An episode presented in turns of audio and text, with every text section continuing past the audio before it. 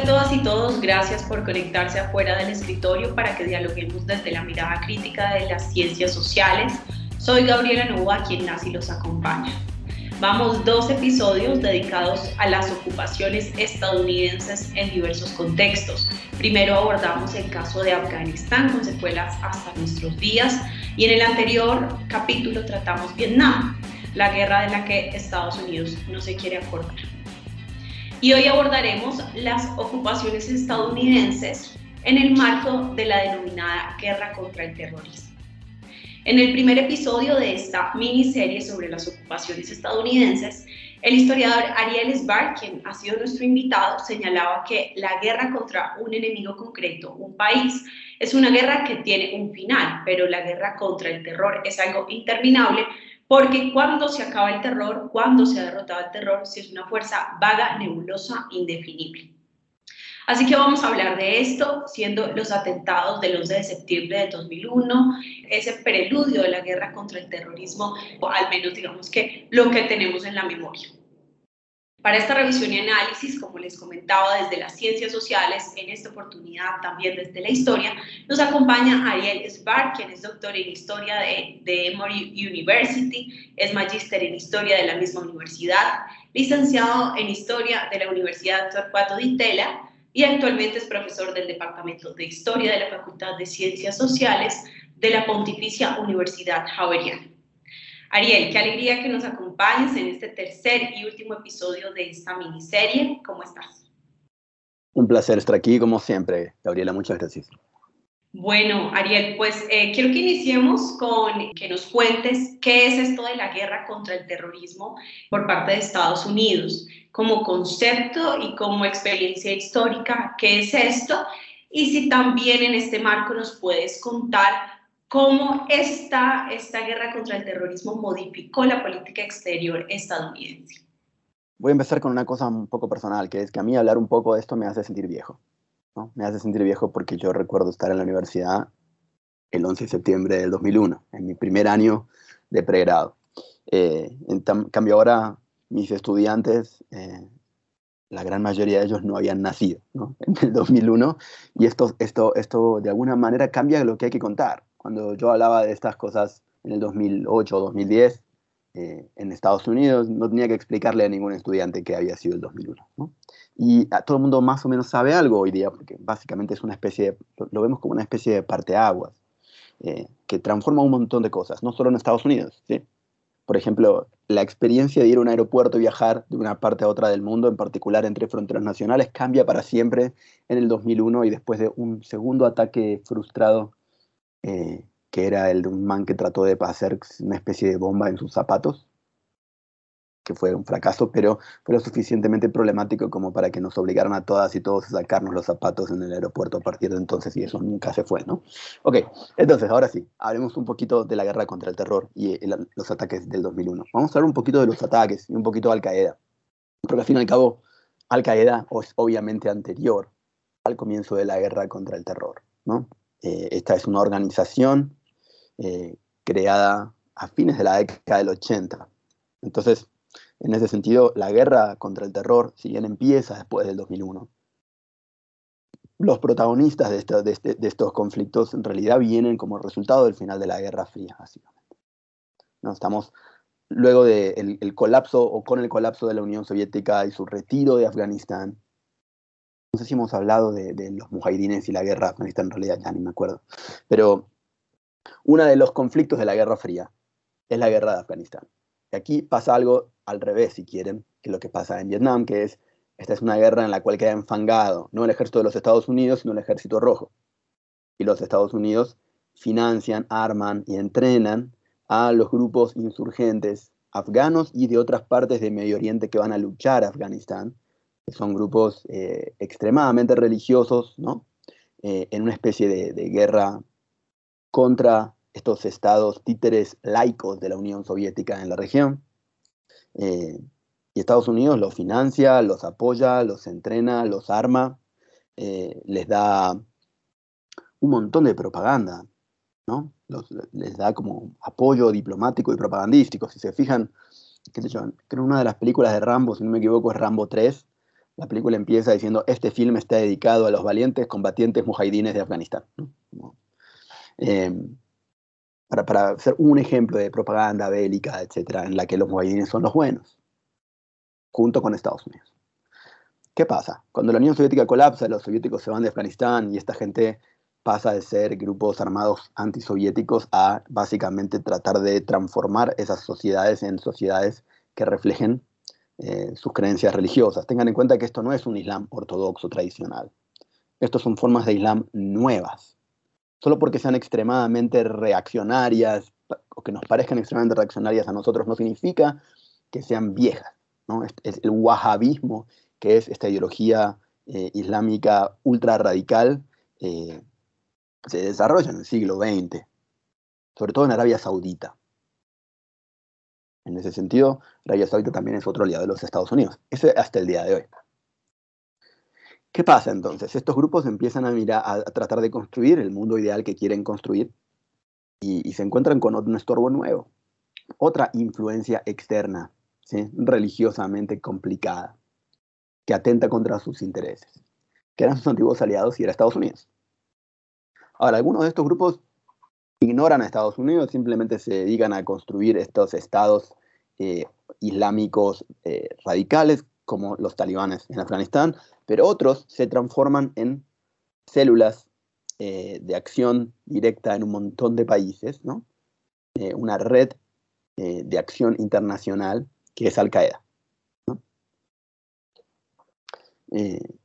Todos estos grupos, Al Qaeda, los talibanes, en realidad vienen de los viejos mujahidines que luchaban contra la Unión Soviética. Y Al Qaeda empieza su accionar en la década del 90, o al menos, al menos contra Estados Unidos, digamos. Eh, hay varios eh, atentados de bombas contra embajadas estadounidenses, hay una lancha llena de explosivos que explota contra un barco estadounidense de la Marina, eh, pero obviamente en la comunidad de inteligencia internacional, Al Qaeda es conocido mucho antes del, 2001.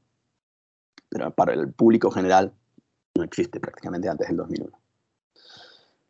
Entonces, vamos a hablar un poquito de política interna de los Estados Unidos. El gobierno de George Bush empieza su existencia bastante deslegitimado, gana la elección presidencial por intervención de la Corte Suprema, eh, se vuelve famoso Bush por sus bushismos, por, sus eh, expresiones que son puros gaffs y falta de demostraciones de poca inteligencia quizás, o, al menos de torpeza en su hablar público.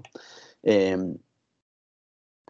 y de alguna manera después llegan los atentados del 11 de septiembre y van a transformar por completo el apoyo popular del presidente Bush y el apoyo de los medios al presidente Bush y a su campaña de eh, retribución y seguridad. ¿no? Esto genera un pánico en Estados Unidos, un pánico moral de miedo y también, obviamente, de islamofobia. ¿no?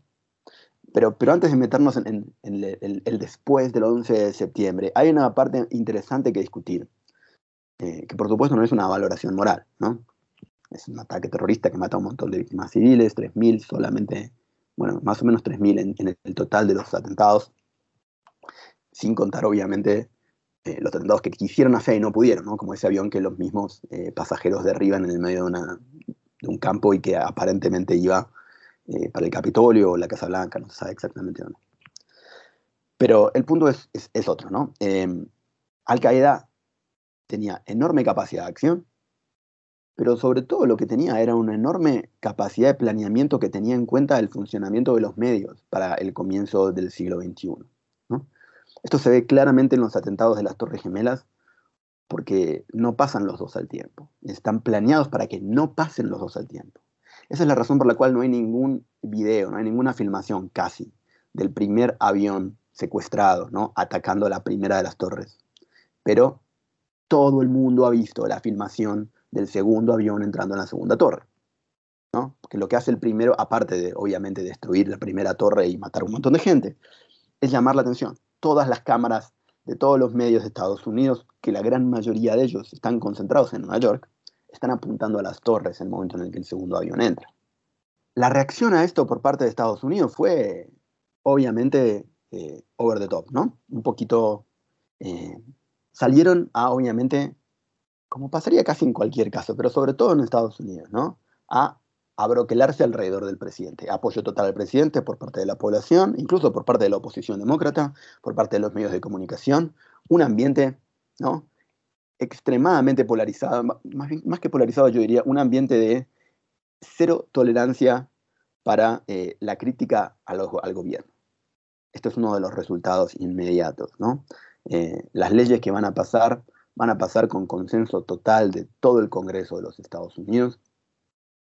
Cualquier crítica a los planes va a ser vista como eh, ser aliado de los terroristas, si esto va a generar un montón de censura y autocensura en los medios, en la opinión pública, eh, banderas estadounidenses por todos lados, y eh, las leyes que van a pasar van a ser un amplio espectro de legislación.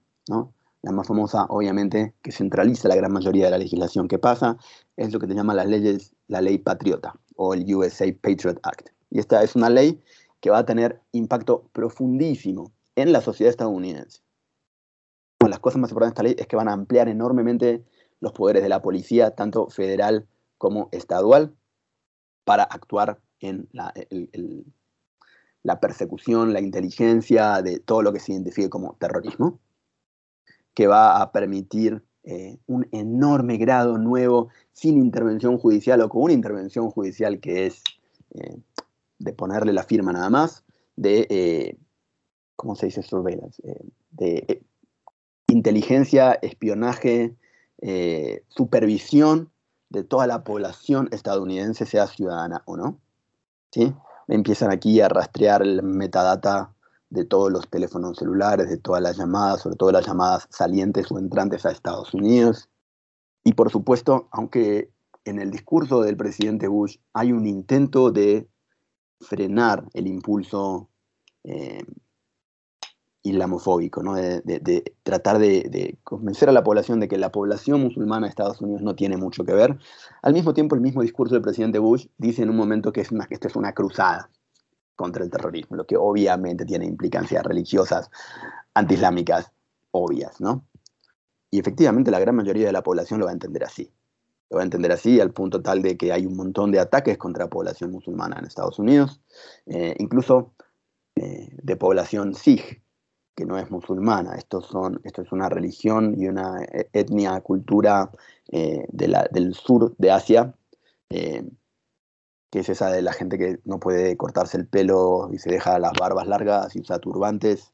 Esta gente no es musulmana, pero en el imaginario del estadounidense promedio, bueno, necesidad del promedio, un montón de estadounidenses que no saben qué es eso, los ven como musulmanes, musulmanes particularmente visibles por los turbantes, eh, y los van a atacar.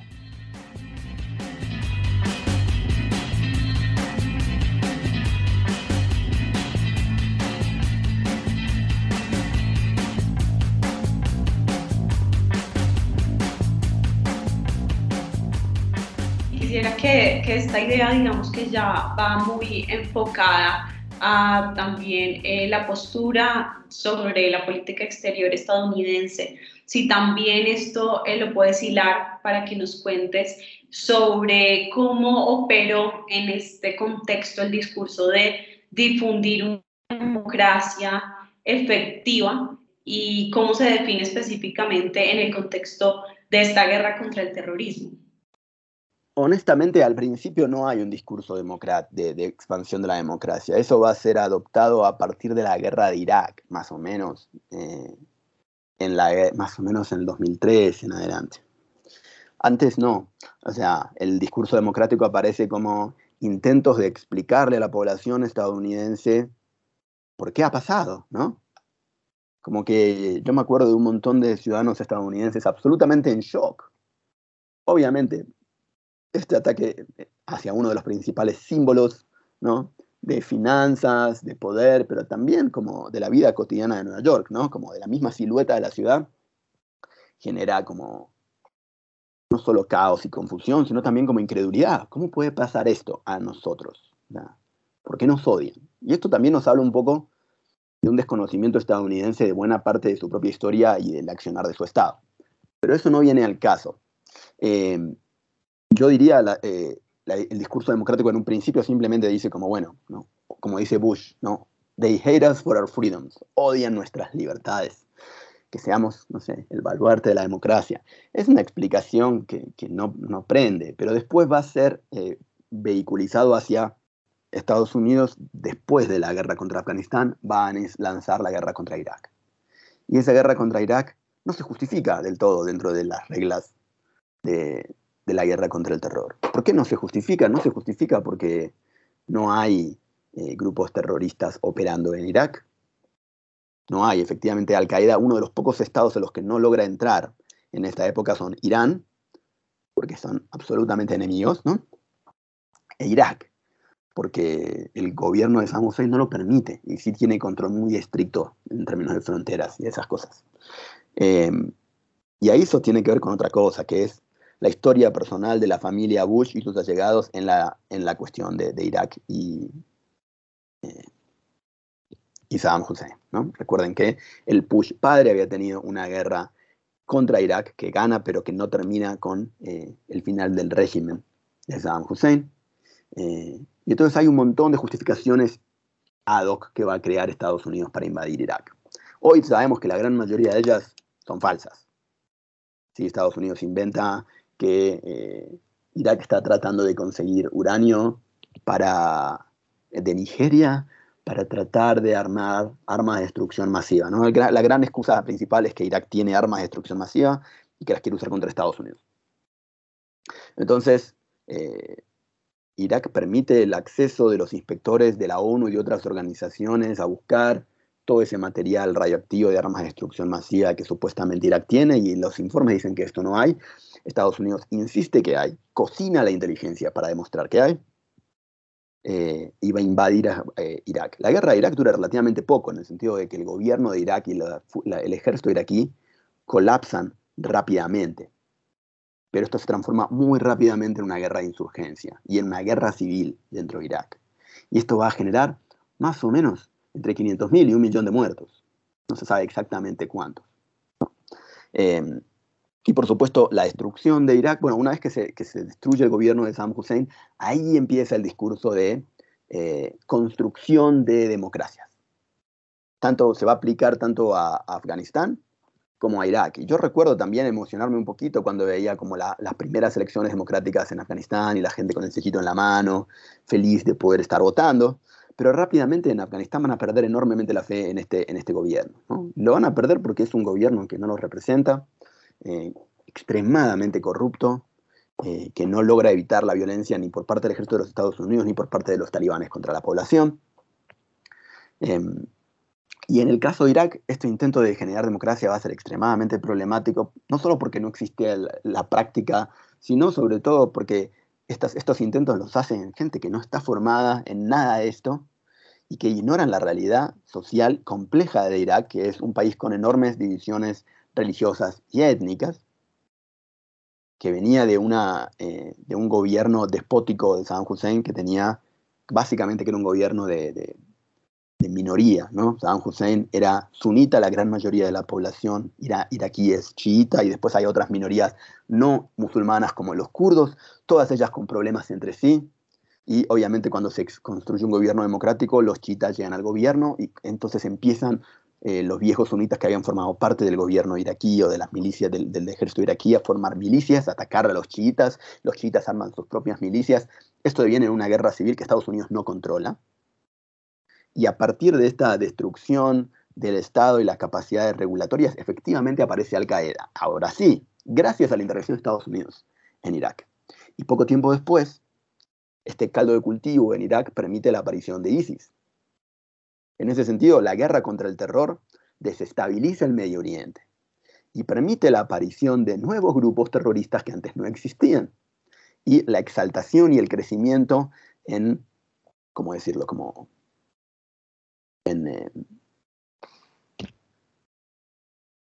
mm, no me sale la palabra, a ver, el crecimiento de, como el respeto que genera Al Qaeda, por ejemplo, con otros pequeños grupitos armados, Y esto le permite a Al Qaeda aumentar enormemente el, reclutamiento. Y cuando aparece ISIS, la propaganda de ISIS va a ser también extremadamente capaz en su capacidad de eh, dirigirse, por ejemplo, a los grupos de jóvenes migrantes eh, musulmanes en Europa excluidos, ¿no? discriminados, y les va a permitir eh, a muy pocos de ellos, mínimas, mínimas, mínimas minorías, ir a Siria e Irak y unirse a ISIS. Y esto va a generar, va a redoblar el pánico y la islamofobia en Europa, que ya estaba ¿no? subiendo un punto álgido por la cantidad de inmigrantes, pero también por estos pequeños atentados como el de España en el 2004, bueno, no sé si pequeños, estos atentados, ¿no? Eh, en España en el 2004, Inglaterra en el 2005 y después eh, sí atentados un poquito menores comparados con estos, que en Inglaterra son, por ejemplo, eh, ataques con cuchillos, en otras partes de Europa y Francia también, y algún ataque con vehículos que se hace en Francia, si no me equivoco, y en Bélgica.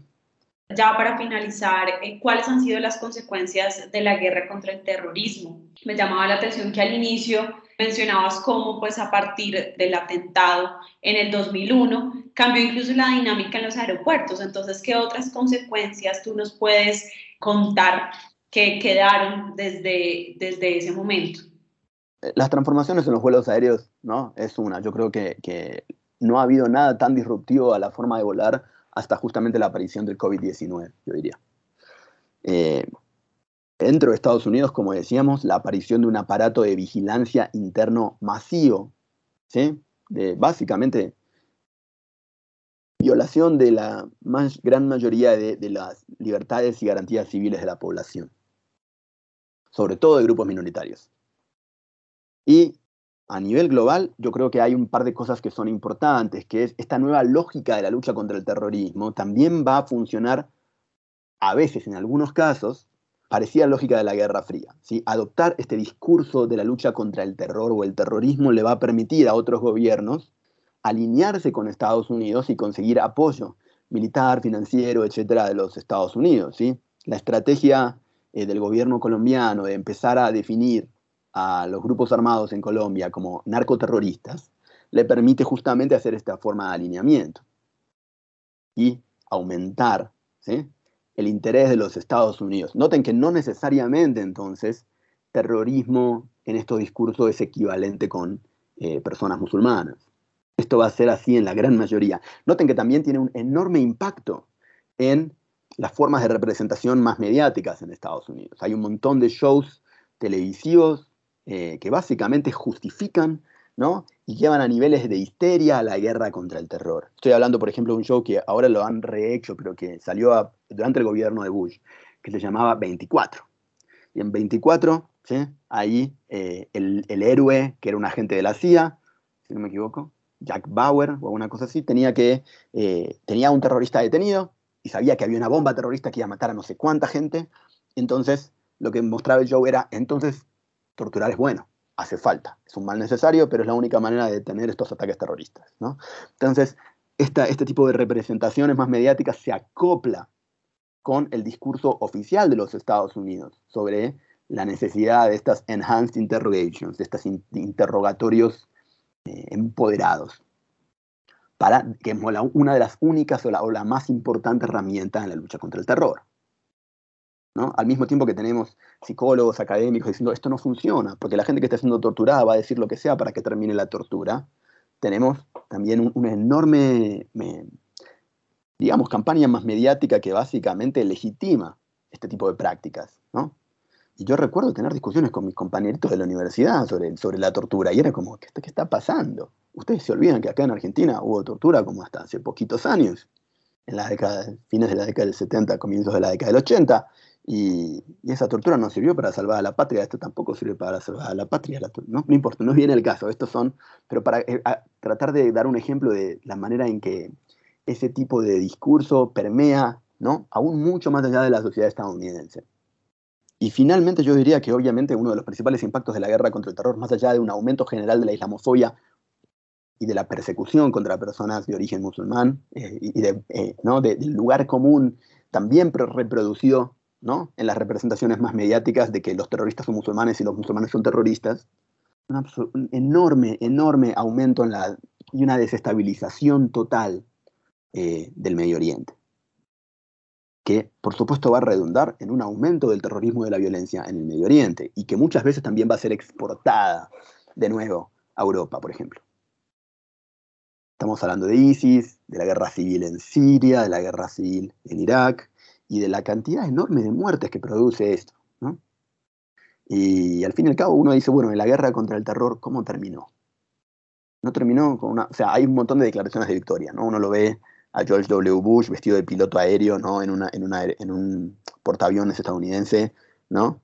Y, atrás un cartel, que no me acuerdo bien qué dice, pero algo así como Victory, no sé qué, ¿no? Success. Y, y como vemos, al final la intervención en Afganistán terminó terminó con Estados Unidos retirándose y los talibanes volviendo al poder. Eh, y en Irak la retirada de los Estados Unidos terminó con básicamente una continuidad de la guerra civil, los conflictos interétnicos e interreligiosos en Irak. En Siria la guerra civil no termina. Bueno, y por supuesto hay una última parte que me olvidé de hablar y que es súper importante, y es que la segunda parte de la guerra contra el terror, al final del gobierno de Bush y durante toda la presidencia de Obama y buena parte de la presidencia eh, de Trump, ¿no? Lo que tenemos es la aparición de escenarios de guerra no, que no son de guerra del todo, en los que Estados Unidos no tiene tropa, pero en los que Estados Unidos manda drones armados a tirar misiles, ¿no? En particular Yemen, eh, algunas partes del norte y el nororiente eh, del continente africano, en otras partes del Medio Oriente. Esta guerra de drones remota eh, va a permitirle a Estados Unidos básicamente ampliar el campo de batalla de la guerra contra el terror sin efectivamente estar con tropas en guerra en esos, en esos territorios. Y esto va a generar un montón de insatisfacción y odio en muchas de estas poblaciones hacia Estados Unidos, sobre todo porque un montón de estos, varios de estos ataques van a tener un montón de víctimas civiles que no tenían nada que ver con el objetivo y muchos de ellos van a tener eh, objetivos erróneos. ¿no? Va a haber al menos un par de bodas no sé bien cuántas honestamente, eh, que la inteligencia satelital va a identificar incorrectamente como una reunión sospechosa y esas esos casamientos van a ser bombardeados. Esto es un típico ejemplo de, cosas que han pasado.